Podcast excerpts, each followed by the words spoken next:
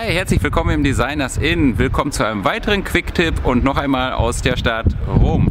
Die Frage ist, was haben Ikea und der Vatikan gemeinsam und was kannst du daraus lernen?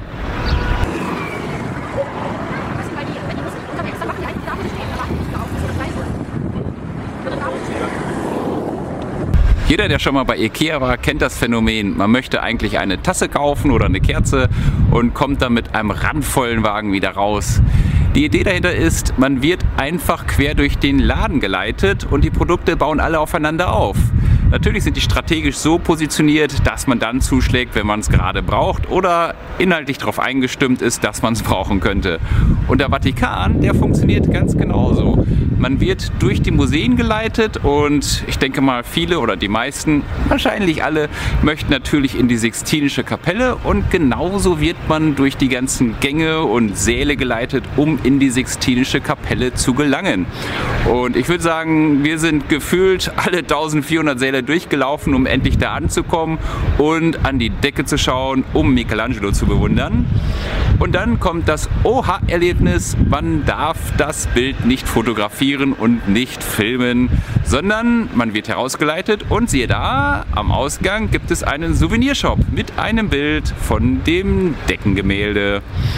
Tja, der Vatikan weiß halt, wie Marketing funktioniert.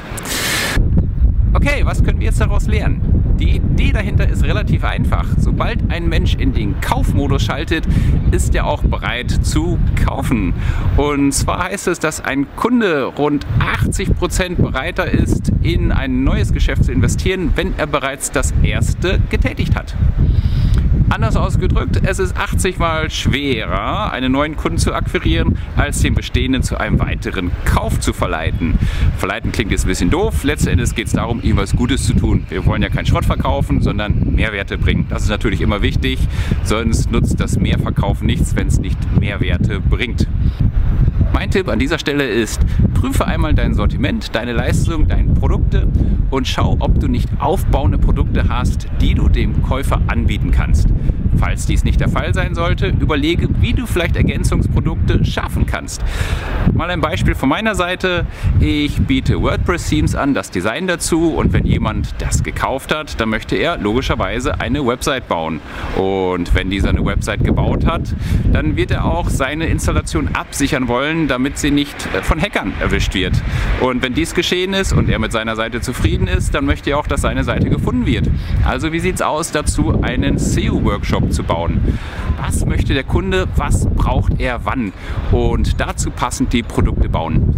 Wenn dies gelingt, wirst du sehen, warum IKEA so erfolgreich ist und du wirst dann auch das nötige Kleingeld haben, um hier im Vatikan dann Michelangelo als Poster zu kaufen. In diesem Sinne, ich wünsche euch viel Spaß und gutes Gelingen. Ciao.